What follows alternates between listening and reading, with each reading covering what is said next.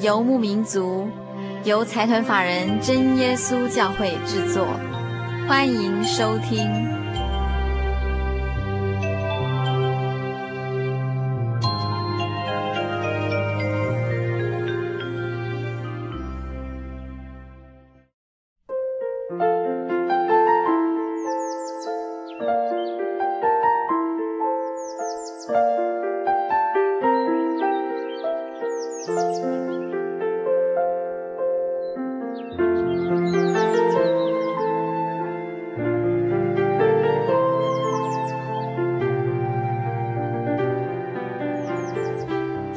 民族在空中的朋友，大家好，我是佩芝，很高兴一个星期的时间又到了。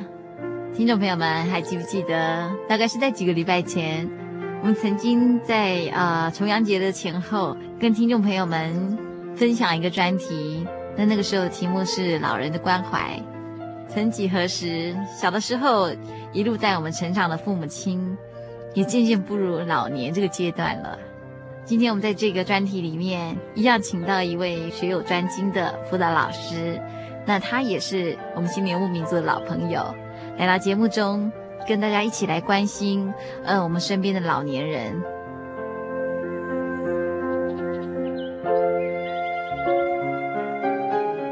我们每个人都是人生父母养的，从小到大都是在父母的呵护当中长大，但是当我们的翅膀渐渐长硬的时候，回头一看，带着我们长大的父母亲，一天比一天苍老，也不再像往年这样的健康硬朗。那个时候的心情其实是很复杂的，对不对？相信我们很多人在面临这样的状况的时候，其实不但需要调试自己的心情，也需要一些具体的建议来告诉我们怎么样对待已经年老的长辈。我们首先会进行一段专访，我们特别请到陆银华老师。来节目中跟大家谈谈我们怎么样对待家中的长辈，然后在我们这段专访之后，我们有一段发人深省的文章要跟听众朋友们分享。我们先把场景带到屏东这个地方，我们特别来到陆老师的家，跟听众朋友们进行这一段访问。音乐过后，马上进行我们今天的内容。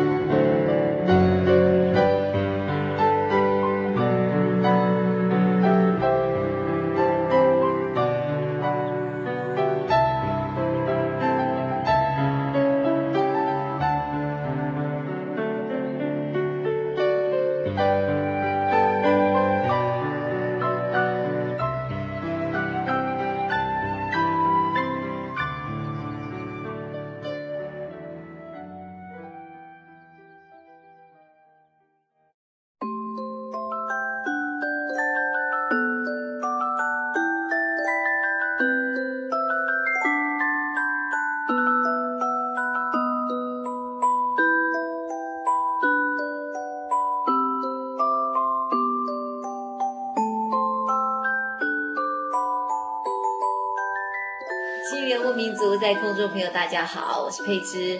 我们今天非常高兴来到屏东这个地方，呃，来跟听众朋友们介绍一位老朋友。那这位久违的老朋友，大概两三年的时间没有在空中跟听众朋友们相会。那如果是这个节目的老朋友的话，对这位陆老师一定不陌生哦。呃，陆老师目前是一位高中的辅导老师。那我们先请陆老师跟听众朋友们打声招呼。卡莉莉亚、佩芝，你好，各位听众大家好，好久不见。对，好久哦，好久好久。那今天呃，想要来跟陆老师谈一个话题，就是关于老人关怀这个部分。嗯。最近的气候呀，突然变冷。哦，对对。然后如果说听众朋友家里有老人的话，一定有觉得就是。呃，老人的反应会比较比年轻人的反应就是嗯明显一点。对对对。呃，像我自己家里的父亲年纪也蛮大的，嗯哼，那就是因为天天气变冷，然后低血压的原因啊，所以晚上起来的时候比较容易造成呃昏倒，或甚至是中风。对对对对，那个老人的中风或者跌倒，通常都是在半夜。对对对，那个半夜，因为他有尿意。呃。频尿嘛，哈，他想要起来尿尿，所以他常常会疏忽很多，包括不会开不开灯，嗯，他觉得这个环境我太熟悉了，我不必开灯，对，然后包括就是说很急，他他宁可赶快冲进去，也不愿意尿下来，所以他就会变得很多的行动哈，各方面的确是让人家比较操心了。这不只是气候的关系，还有一些习性的问题。对。就算是好比说像我父亲年纪大嘛，那他到从他房间到洗手间可能不会很远，带、嗯、两三步。那可是我们还是觉得这样子蛮危险，就买一个那个比较方便的那个便器，嗯哼哼，哦，就是可以放在房间。对，他不愿意。对对，他就是可能他就是觉得那可能是要年纪再大一点才需要用对。对对对对所以他觉得他可以呀、啊，可以。对，很多老人家你可以看到他。他拒绝使用拐杖，拒绝使用那种便意马桶，对对，对，对，对，因为他认为我还没有到那个地步。那可是那个晚上，尤其是低血压的人，对，或者心脏血管有点硬化，那完全就是不知道天气的关系，对 对。然后我就想说，那其实一定很多人的家庭里面都要注意这些问题。对，那个联合国的也是有关怀老人年哈，是，哎，这个都是整个。国际性的一个问题，嗯，所以不是只有台湾，嗯，对，那只是台湾也是正式进入老人国了，所以我们谈这个真的是很重要了，嗯哼，也没错。那后来我是想想说，还好是因为有这些身体上的症状，嗯，才会让我去想到更深的一些部分。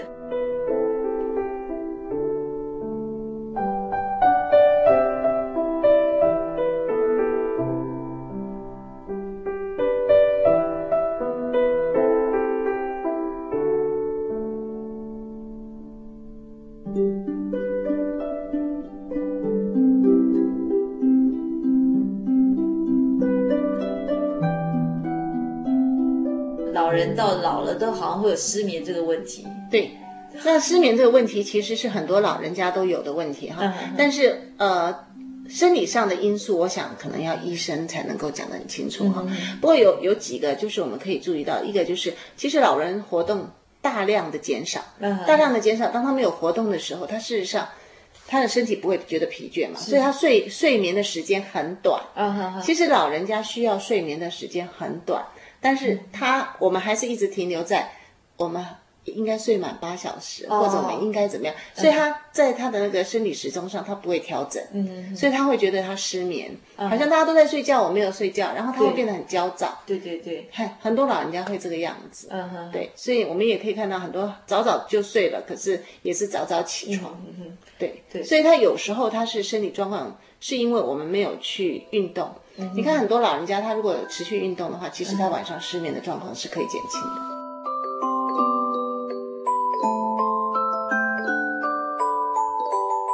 这个生理的因素啊，真的是我们没有办法去克服，但是可以可以知道的是，有数据显示，相当大的比例的老人家，他是失眠的。嗯哼，对。那可是失眠，如果是吃安眠药，其实不是办法哦。因为一开始从一颗，然后到两颗，然后到越来越多颗，可能都会要都会致命，有可能致命。有有不少的老人家需要借助安眠药来安定他的心情，嗯，因为他真的半夜就醒过来了。是。可是我也认识有一些老人家哈，他半夜醒过来，他可以做自己的事情，嗯哼，还要做一做啊，然后再去睡觉。哦，就曾经有一个老人家就是这样。他大概睡眠时间很短嘛，他三点多就起来了，嗯、然后他就去负责把家里的稀饭煮一煮啊，哦、然后弄一弄，然后等到大家都吃过早餐上班了，他再睡，哦、他在补眠，他那个睡眠时间短，但是他可以利用，他不怕。嗯，但我们通常会很多人是因为我们被制约，习惯制约了，嗯、我觉得我好像睡不够，嗯，所以他会有一个失眠的焦虑。啊，对，对他，他们自己本身就会有失眠的焦虑，就很担心睡不着，对，很担心睡不着，然后很担心睡不好，很担心早怎么那么早就起来了，对，嗯、所以这个部分，我想跟他焦虑的程度，可能真的是焦虑的程度，是不是需要镇定剂？嗯，哦，是不是对他来讲是不是比较好？这个我想都是医生来诊断可能比较好。但是我们数据显示，真的是有太多的啊、呃，我们那个高雄长青学院，它也有医学报告。就是说，大概有十五 percent 的老人家，嗯，有失眠或者忧郁症，嗯、对，所以这占占相当高的一个比例，嗯嗯嗯，几乎失眠的比例很高。我在想，我们说不定老了也会，因为我现在人到中年了，困片嘛该败啊，也不好睡。对，你会认床了，这这是以前我没想过的事情，嗯、对，所以我在想，有有些时候啊，我常常觉得我们习惯会被固着，嗯哼，哎，老人家可能也是，嗯哼，所以。这个部分，我想，呃，除了让他白天有一些运动，我记得有庄博士在讲到他母亲年纪非常大的时候，嗯、他还是让他妈妈自己去晾衣服。哦，对，只是说那个晾衣服的地方，他很重视安全，因为他觉得晾衣服哦有伸展运动。嗯哼哼，嘿，按晾衣服，他可以不只是伸展运动，他觉得他有事情做。嗯还，让他走动走动。是，哎，这样其实有一些运动是可以治疗失眠的。嗯哼哼，我想。那如果说，呃，就他失眠的症状，然后我们做一些处理的话，除了镇定剂以外，就是，呃，白天能够多带他出去走动走动。嗯嗯嗯嗯。他如果有一些身体上的活动，他训练他身体上的活动，其实可以训练他的肺活量。嗯嗯。好，他不会觉得训练他身体有更多的氧气，然后他可以伸展，他可以好好的睡眠，他是非常有助于睡眠的。嗯嗯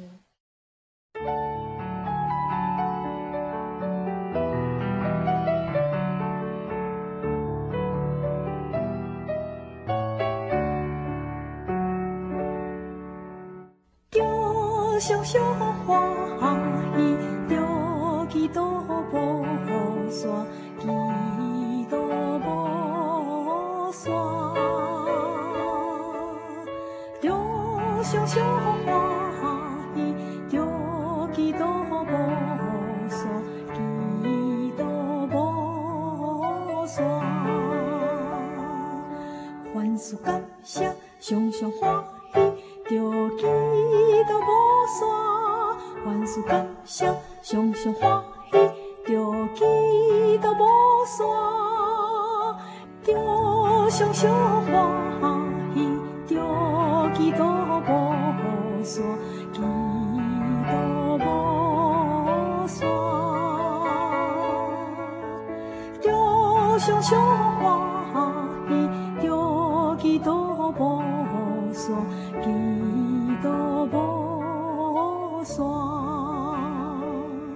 万事感谢，常常欢喜，着几多无线。万事感谢，常常欢喜，着几多无散。贴沙罗尼加坚树。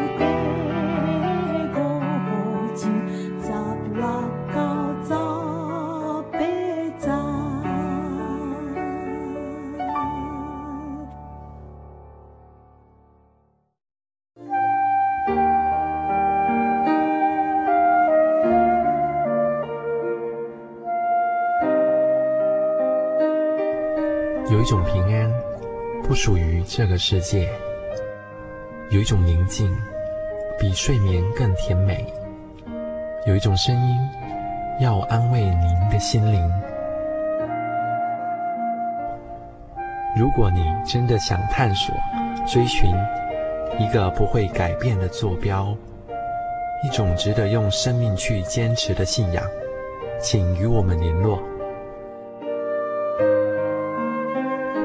真耶稣教会，台中邮政六十六支二十一号信箱，传真号码零四二四三六九六八。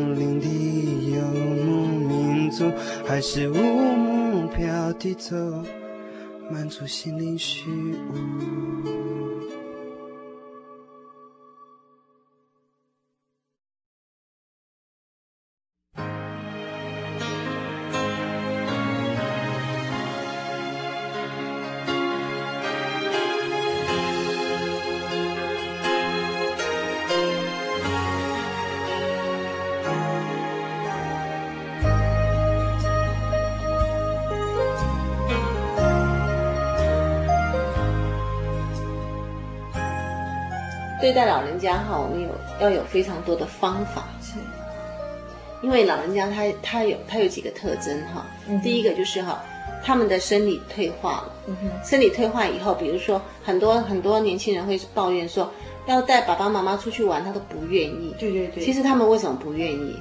我们有没有想过，他们可能动作很慢，嗯，他可能要到处找厕所，嗯、我想在。如果收音机前面的听众有是中年以上的就知道了，嗯、你会常常到处要找厕所，因为你膀胱无力哈，嗯、所以老人家其实他不想出去，除了有些人脚走不动以外，嗯、他可能的因素是，我不要让孩子觉得我无用，嗯哈，我觉得我不要拖累孩子，你们出去玩那么尽兴，可是我一天到晚要告诉你我要找厕所，我要干嘛，或者说你们要赶快点来，赶快来，我们要上车要什么，他又走不动，哦、对，所以。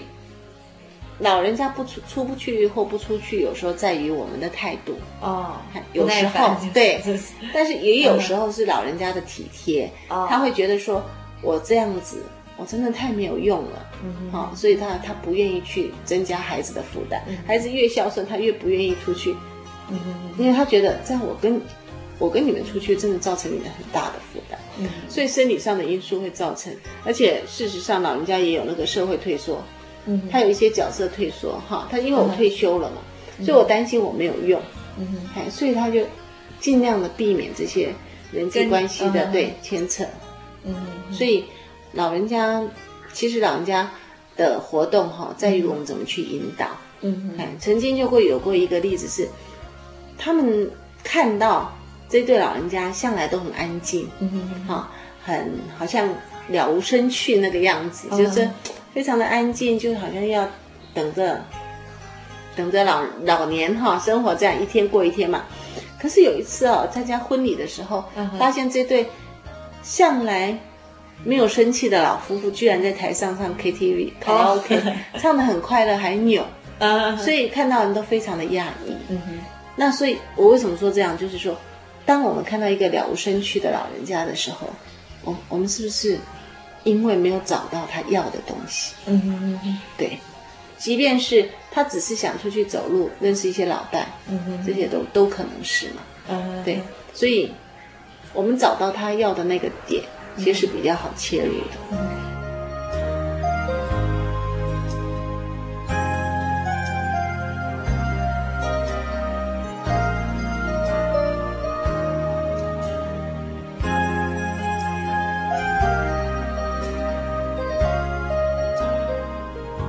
说真的，就是说人活到老的时候啊，他原来的朋友或者他的亲人都过世了。我知道。那个《唐诗三百首》里面说，整个《唐诗三百首》最悲哀的是哪一句话？就是“访友伴为鬼”。哦，对，哎，你的朋友都一个一个走了，那心里的那个沮丧，对。是非非常强烈的。他每走一个是一个很大的伤害，对，然后就造成一些阴影，对，然后又好像我在排队，对对对对对对对对，然后一直觉得可能下一个就是我，然后又不愿意交新朋友，对对，等于就是说很少有一些伴去做一些事情，对，所以其实哈，我一直在有时候在谈的就是说，我们每一个人哈，都要有不同的伴。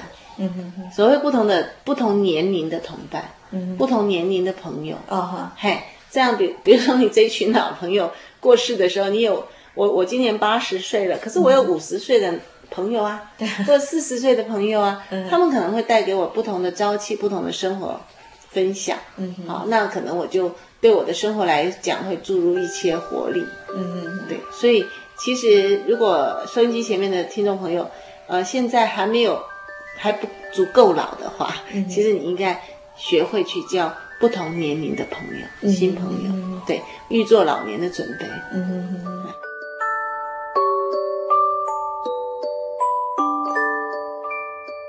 老人家只要有人愿意陪他，就是觉得有人重视他，他就觉得比较开心了。那我才真的去想到，就说平常我们关系都放在很心底，然后也没有真的去跟他聊聊天。那没有真的去想，就是他关心什么样的事情，或者他心里真的在想什么。那不知道是不是因为我们比较不知道怎么样跟老人沟通，还是说自己心里也很乱？啊、哦，对啊，因为哈、哦，应该这样讲啊，当父母年老的时候哈、如果不是像你这样子还年青春期，我们说大挣扎期三三十二三十岁的时候，嗯、那个在拼事业。哦，在谈感情，嗯、对不对？在建立家庭的初期，是那你到了三四十岁呢，也在拼事业，孩子刚好在青春期，很多时候其实是自顾不暇的。嗯，所以我们很少能够静下来听父母的声音。其实就我来讲也是一样，嗯、我们真的也是忙的，忙的实在有时候觉得对父母相当的亏欠。嗯哼，我想这个在我们现在中年人的生活里面，可能很多人都会有这样的感慨。嗯哼，其实其实。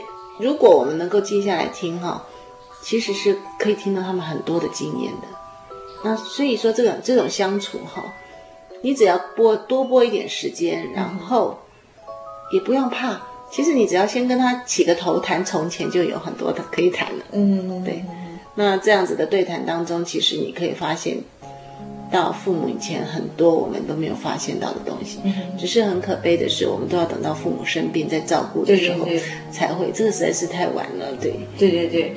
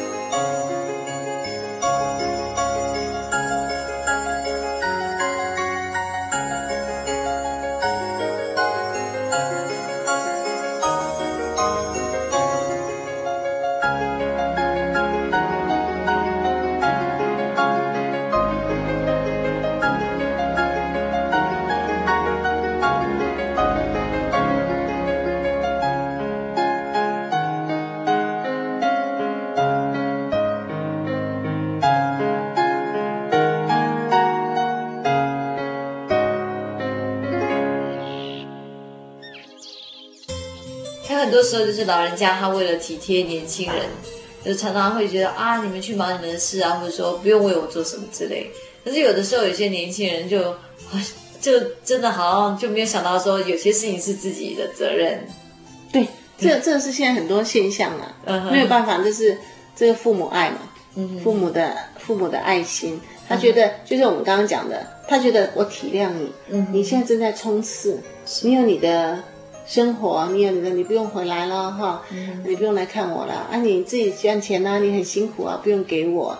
其实父母这样的爱心，有时候孩子真的是当真。对，啊，事实上父母也是这样，但是父母也是矛盾。对，在在讲这句话的同时，其实他心底的是讲，很希望你说没有关系啦，哎，我那个事情可以处理好，我回来看你啦。嗯，我没关系，这些钱你拿着。是其实这样子的。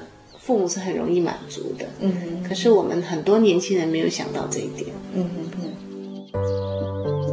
所以父母有时候爱儿女，他宁可自己去吞噬他的寂寞，嗯哼，对，他很孤单、很寂寞，可是他又又很伟大。嗯，对。嗯、那如果收音机前面的听众是年轻人的话，嗯哼，我想多一点体谅。好，不在家的话，就像孙悦说的，打个电话回家吧。好，那多看父母一一次是赚一次。嗯，对。如果是老人家的话，我想你如果真的很需要你儿女来看你，就讲出来。嗯哼，因为你讲说不用啦什么的，其实儿女有时候当真，他当真你也不能怪他。嗯，因为第一个是你给他这样的讯息，第二个现在生活真的大不易。嗯，孩子要彼此提醒，才能够记得回家看老人家。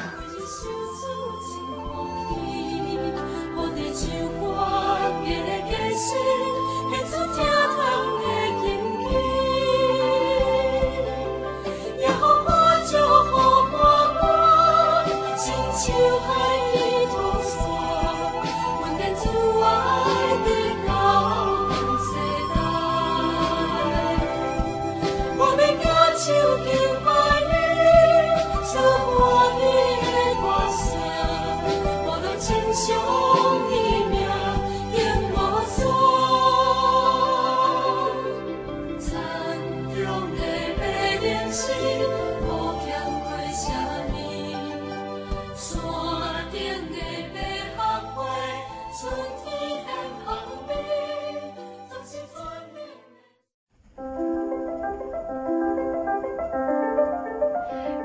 要索取本集节目卡带，或是愿意参加圣经函授课程，都非常欢迎来信。来信请寄到台中邮政六十六支二十一号信箱，台中邮政六十六支二十一号信箱，或是直接传真到零四二二四三六九六八零四二二四三六九六八，心灵流牧民族节目收就可以了。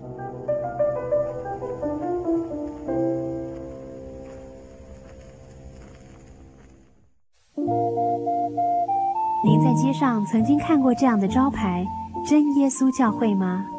也许您很想，但是却不好意思进来看看。其实我们真的非常欢迎您。下次当您在路过真耶稣教会时，欢迎您进来与我们同享神的恩典。真耶稣教会，台中邮政六十六至二十一信箱，欢迎来信，愿您平安。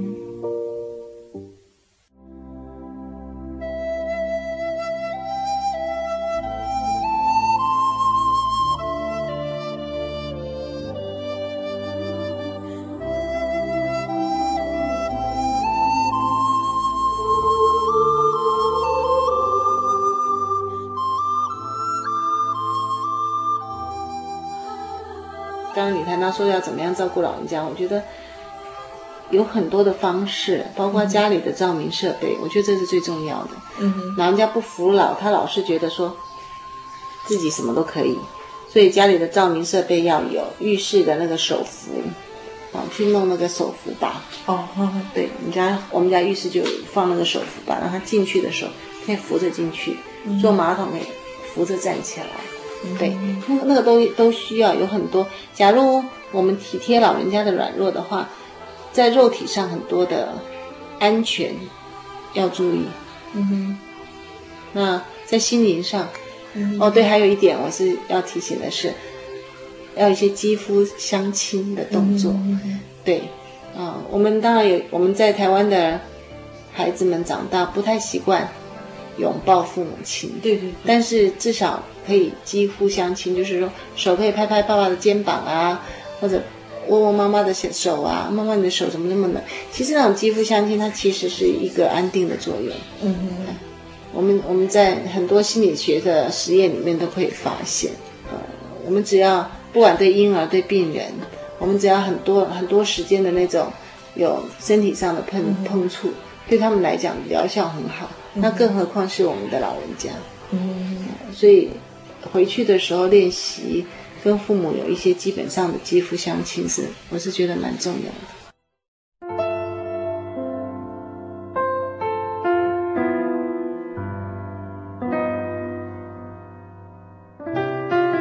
对啊，要给老人家一个正常的社交活动。嗯嗯。哎，最好他有一些朋友，有一些正当的社交活动，像教会里面的活动啊，像很多人参加社团活动啊，老人会啊，啊，那这个你知道吗？老人家，我们人呐、啊，不要说老人家，我们人哈、啊，一天要讲差不多一万多个字。那如果老人家在家里今天没讲，明天没讲，一个礼拜之后都没讲，那就很辛苦了，那就会忧郁成疾，就都放在心里嘛，对，因为讲对讲话。所以对对安静的老人家来讲，我刚刚说我们可以给他音乐听，让他唱唱他小时候啊喜欢的音乐啊歌啊老歌啊这些让他去。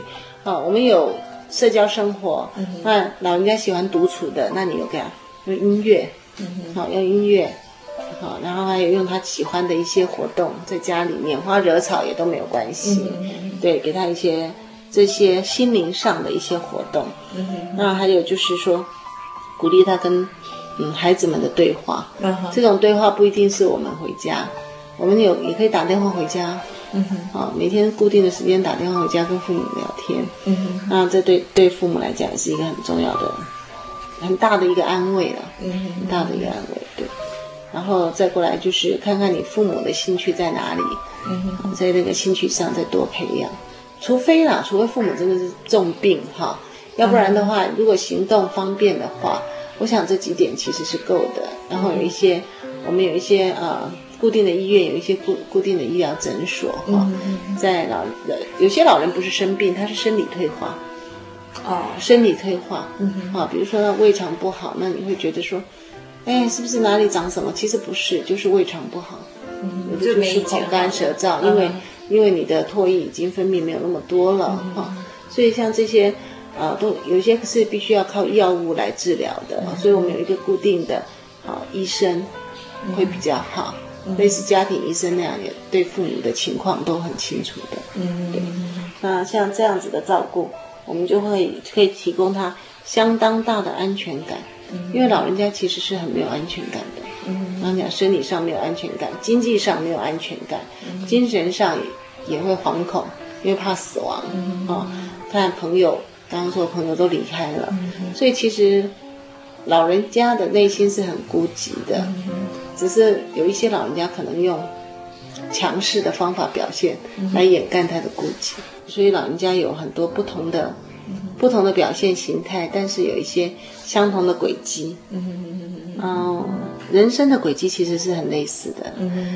那个圣经上说：“日光之下没有新鲜的事情，以前有的，以后也必再有。嗯”所以，我们当我们在看老人家的时候，你会有一天会发现，我们将来也会像那个样子。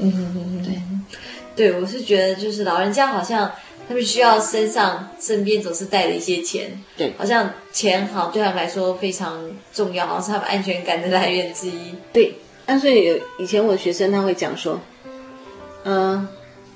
爸爸妈妈怎么那么爱钱呢、啊？嗯、他他母亲节买什么礼物给他妈哈？他妈都说不用了，你给我钱就好。那我他就很生气，我就问他你买什么？他说买衣服，买什么？我说你妈一直讲说他衣服那么多，嗯哼，好，那其实他穿的场场合也很少。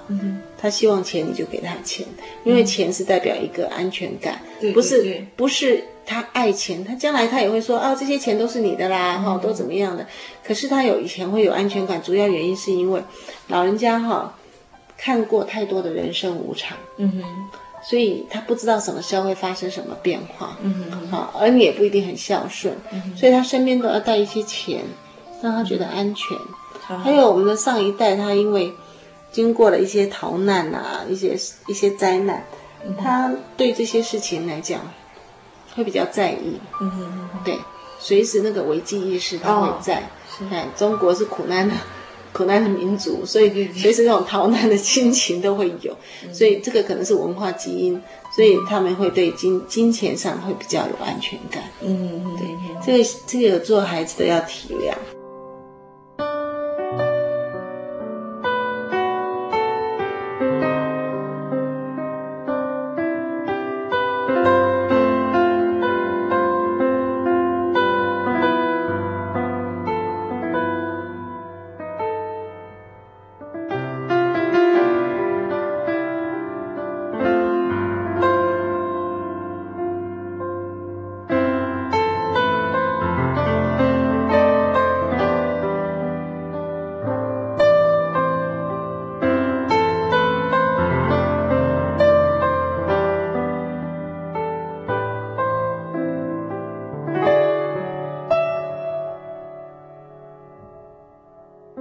老人家有很多他的特色在哈，嗯，嗯，也不全然都是负面的。对，像其实聪明的人哈，你你就问题去请教他们，你可以得到很多他的东西呢。嗯，因为老人家其实爱讲话的是蛮健谈。嗯哼哼哼哼。对，但是很健谈，孩子不喜欢听，是因为他都从说从前。啊，对对对对，就觉得跟现在经验不太一样。对对对，嗯哼，啊，那老人家也健忘。嗯哼，我记得有一个笑话，有一个人哈，他爸爸天天去公园，嗯哼，然后他觉得很棒，他爸爸每天去公园回来就非常快乐，嗯哼，好，然后可以在公园，他就跟跟他爸跟踪他爸爸，哦，原来他爸爸都去公园，然后有一个老朋友，然后他们就坐在那里聊天，聊了两三个小时，天快暗了，他爸爸就回来，嗯哼，所以他就觉得很放心，他跟踪了一个礼拜以后就觉得很放心，这样过了好几年了，过了一年多吧，然后爸爸过世了。然后过世了，他就想说，他必须要跟那个朋友谢谢，uh. 他爸爸的朋友谢谢，说一方面他跟他爸爸那么久，然后另外一方面就要跟，跟那个朋友讲说，我爸爸已经走了，好安息了，那我不能再，可能不能再来陪你聊天了。结果他就去找到那个人，就跟那个人说啊，怎么样怎么样哈，我爸爸走了什么？他就问说你爸爸是谁？他说就每天来陪你聊天那个，他说每天都有人来陪我聊天吗？原来他也健忘，所以他爸爸每天说讲说同样的事情给那个人听，那个人隔天也忘了，所以他们就成为很好的朋友。哦，他也根本忘了他爸爸是谁。啊，其实这个笑话里面就讲到两点：第一个，老人家很喜欢往事只能回味，嗯，很喜欢提提提。对，他刚好找到一个健忘的，意思说我们对待老人家，我们可以看出老人家的这两个特色。所以有个女孩子就很生气啊。有一天就跟他妈妈讲说：“我每次跟你讲，就一个礼拜以后才记起来。嗯，啊，我每次叫你提醒我，你就一个礼拜后才提醒我，这样。他妈妈就很委屈嘛。他说：‘那我就是健忘啊，以后你叫我做事，请你提早一个礼拜告诉我，因为一个礼拜后我就可以提醒你了。’嗯，这样。对，我就觉得，我一直觉得，就是说，像我们现在，不管世界啊，或者在台湾，很多事情都一直常常觉得生活的不太安稳。嗯哼。那我就觉得这几年来，大就是因为这样，好像可以让亲人啊，或者说同胞啊，或者是你身边的人会越大家越来越亲近，就是比较会在乎我们在一起的时候。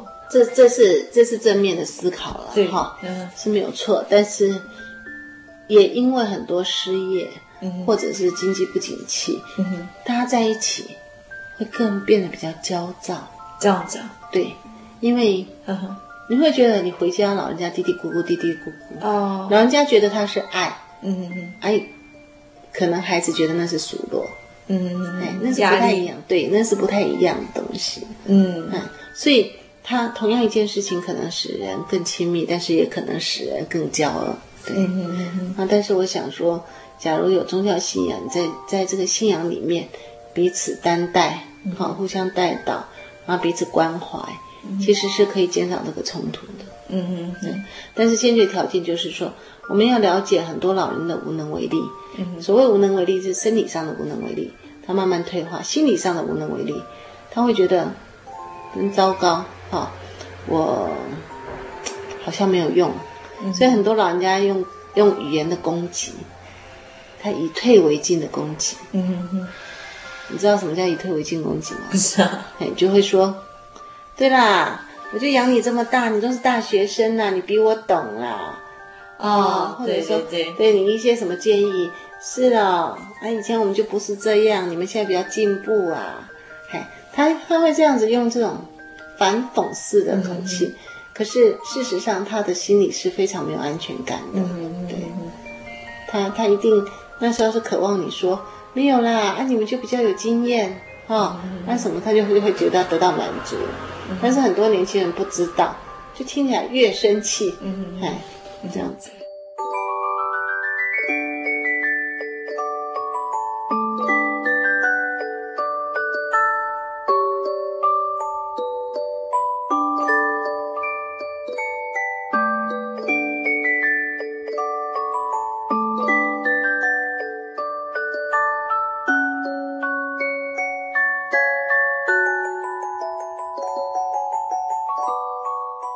其实最难的、最难相处的是老人家。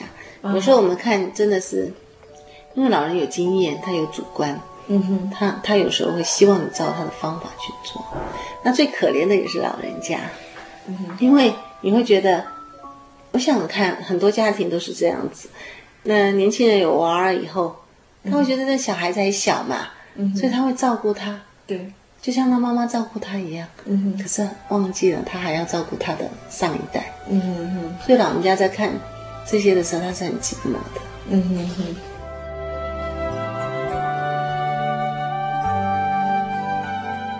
我一直很喜欢一一两句话哈，嗯、红颜今日虽欺我，嗯、欺欺负的欺哈，嗯、红颜今日虽欺我，白发他日不饶君。嗯所以我们年轻人多体谅一些老人家，其实是呃应该做的，因为有一天我们也会老。嗯哎，我我觉得呃年轻人要照顾好自己，嗯哼，因为我觉得保持身体的健康哈。对爱我们跟我们所爱的人都是一种道德行为，嗯、然后对老人家就是关怀，嗯哼哼，哎，有一些语言上的温柔，嗯哼，有一些拨一些时间跟他们聊天，嗯哼，然后还有一些肌肤相亲，嗯哼，然后在老人的居所呢，呃，注意他们的安全，是，那这些我想大概就是给他们一些他们有的社交生活，嗯哼，我觉得这样就够了。嗯，对，那已经很难了。对对对对对。那我们今天非常谢谢陆老师跟大家谈谈这个老人关怀。嗯、我们真的很希望下一次还有机会请到陆老师跟我们谈谈别的大家都关心的话题。好，谢谢你，也希望有这个机会。好，谢谢陆老师，拜拜。熊熊花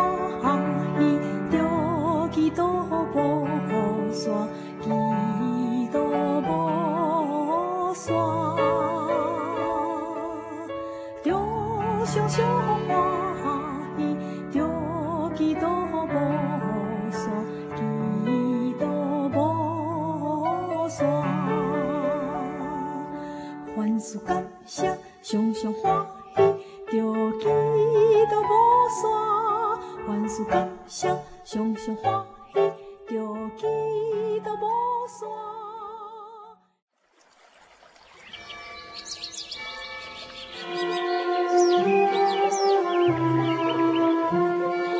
在这个地方，您可以找到生命的平安。在这个地方，喜乐就像泉水一样源源不绝。真耶稣教会总是敞开大门，欢迎您的加入。耶稣的爱是你我都可以享有的。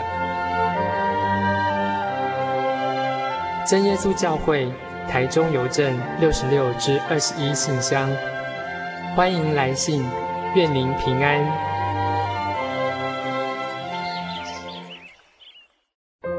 对圣经的道理好有兴趣哦，可是又不知道怎么入门哎。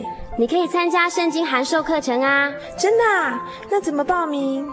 只要写下姓名、电话、地址，寄到台中邮政六十六之二十一号信箱，很快的，你就会收到第一课的课程了。赶快去寄吧。嗯。圣经函授课程能循序渐进地引导您更了解耶稣基督的福音，得到生命的滋润和来自信仰的力量。本课程完全免费，欢迎来信台中邮政六十六之二十一号信箱，请注明参加函授课程。愿神祝福您。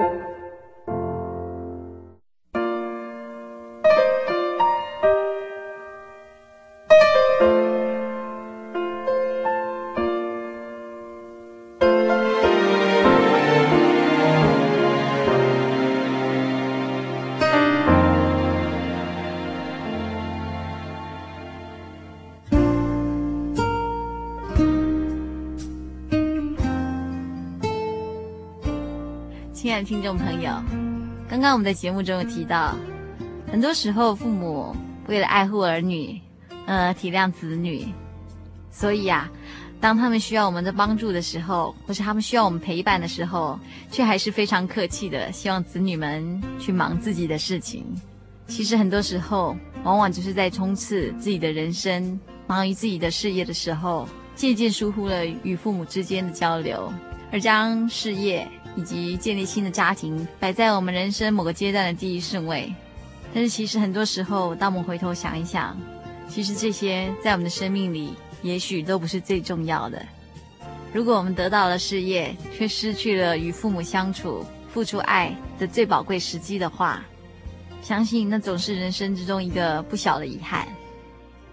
今天我们就要在本周喜信里面，跟听众朋友们分享一段好文章，是由《圣灵月刊》之中的一位小峰所撰写的《爱》。彼此都有责任。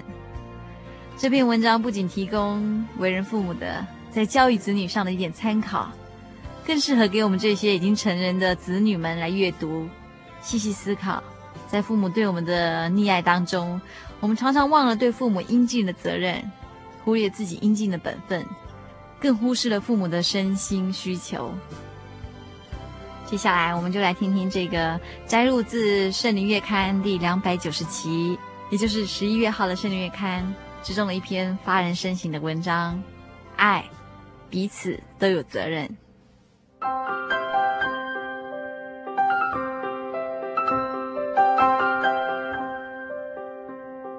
曾经听一个妈妈说，我中风复健时，一阵子不能做家事，每天自己买便当回来吃。问他那些读大学的女儿怎么不帮忙买呢？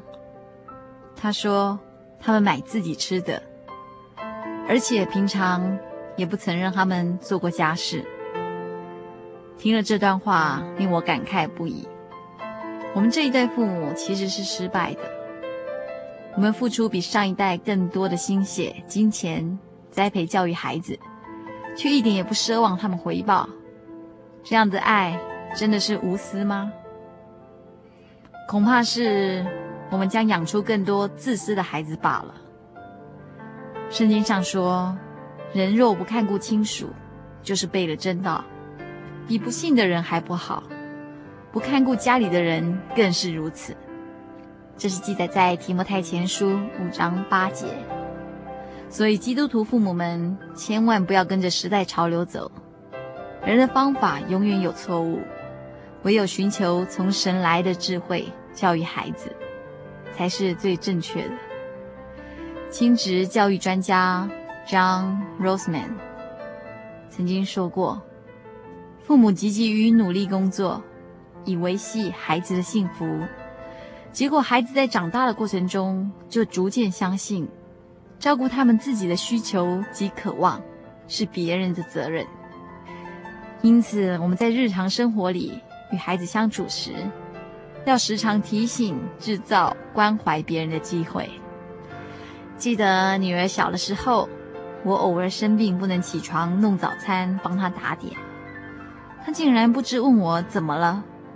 下课回来也不会问我有没有好一点。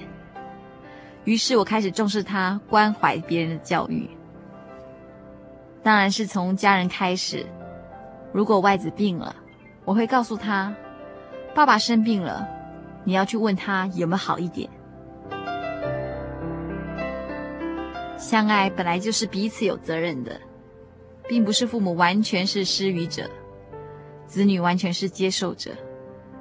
成功的教育应该是在相处的过程中，使两者的角色有交集，因为这样的交集，孩子学会爱人、承担责任，这样的孩子长大后，才能拥有成熟的爱。而这样的爱是源于对真神爱的认识，日后才能帮助孩子找到真正的幸福。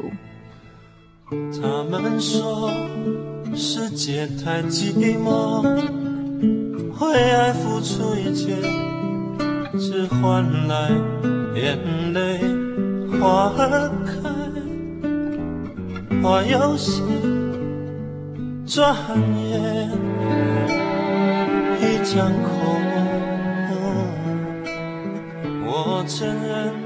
正如这篇文章讲的，它不仅可以提供为人父母者在教养子女上的一点参考，其实啊，更适合我们这些为人子女的人来阅读。在阅读的过程里面，其实我们也可以好好思考。常常父母都会为我们着想，而包容我们一切以自己的事业、自己的家庭为重。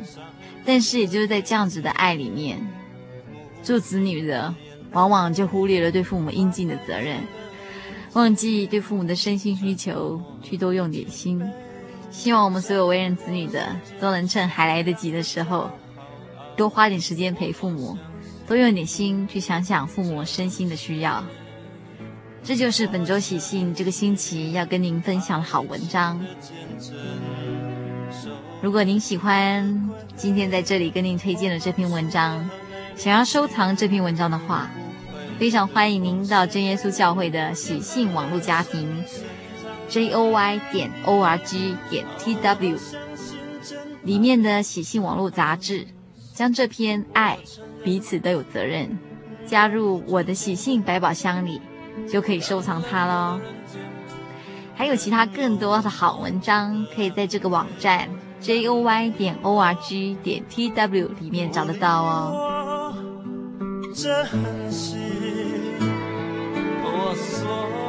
在我们本周的专题分享之后，欢迎各位一起收听我们的小单元《引网精屏》。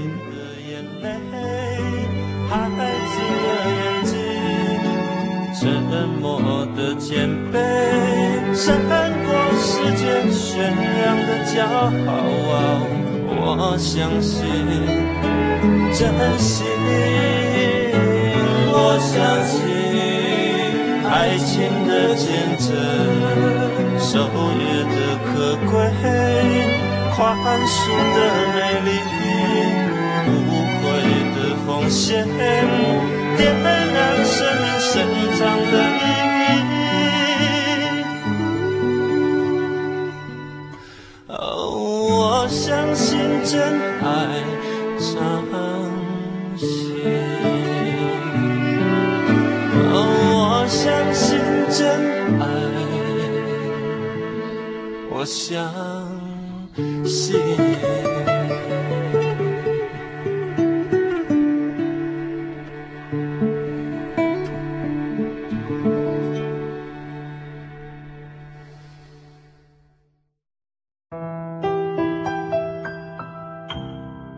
一句话说的合宜，就如金苹果在银网子里。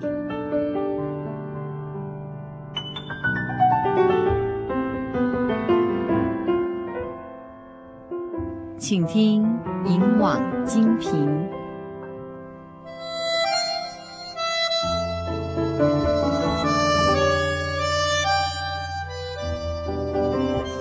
他必给你铺床。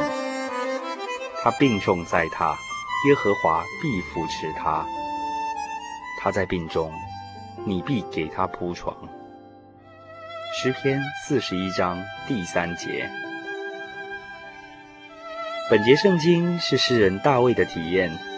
大卫在生病时，曾向神祷告，得了医治。但最宝贵的经历，乃是病中有神来铺床。我们的神好像护士。站在病人的床边扶持他，给他铺床，体贴病人的需要，亲自在旁服侍。亲爱的朋友们，你在病中觉得孤寂吗？请读这段圣经，就可以得到安慰。要知道，神是与我们同在的。当你卧在神给你铺的床上时，他知道你的痛苦，会体恤你的软弱。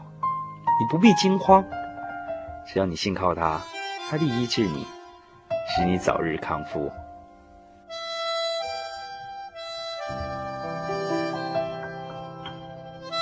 以上引网精屏由财团法人真耶稣教会制作提供。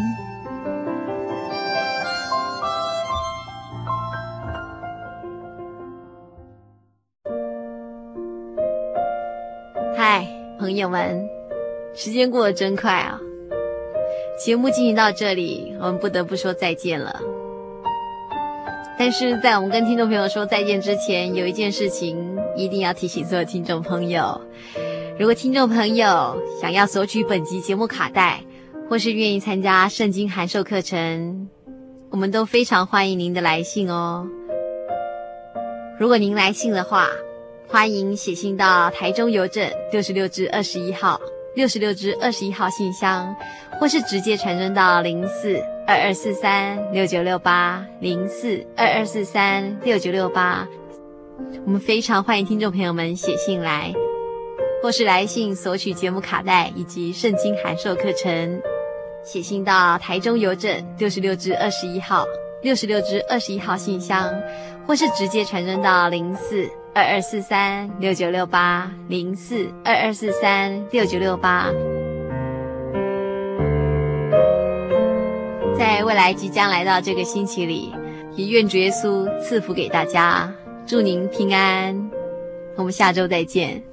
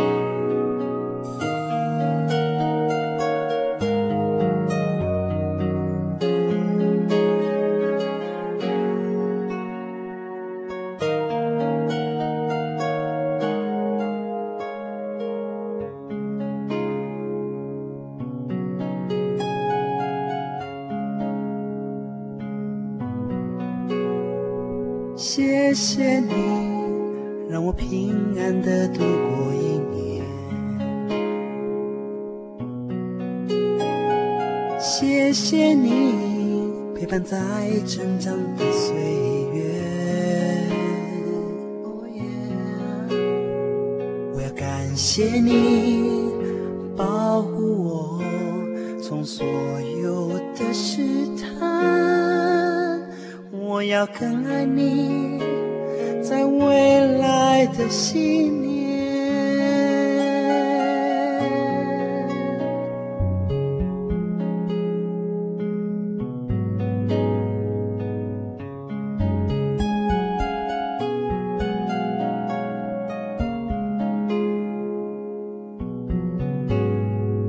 谢谢你，让我平安的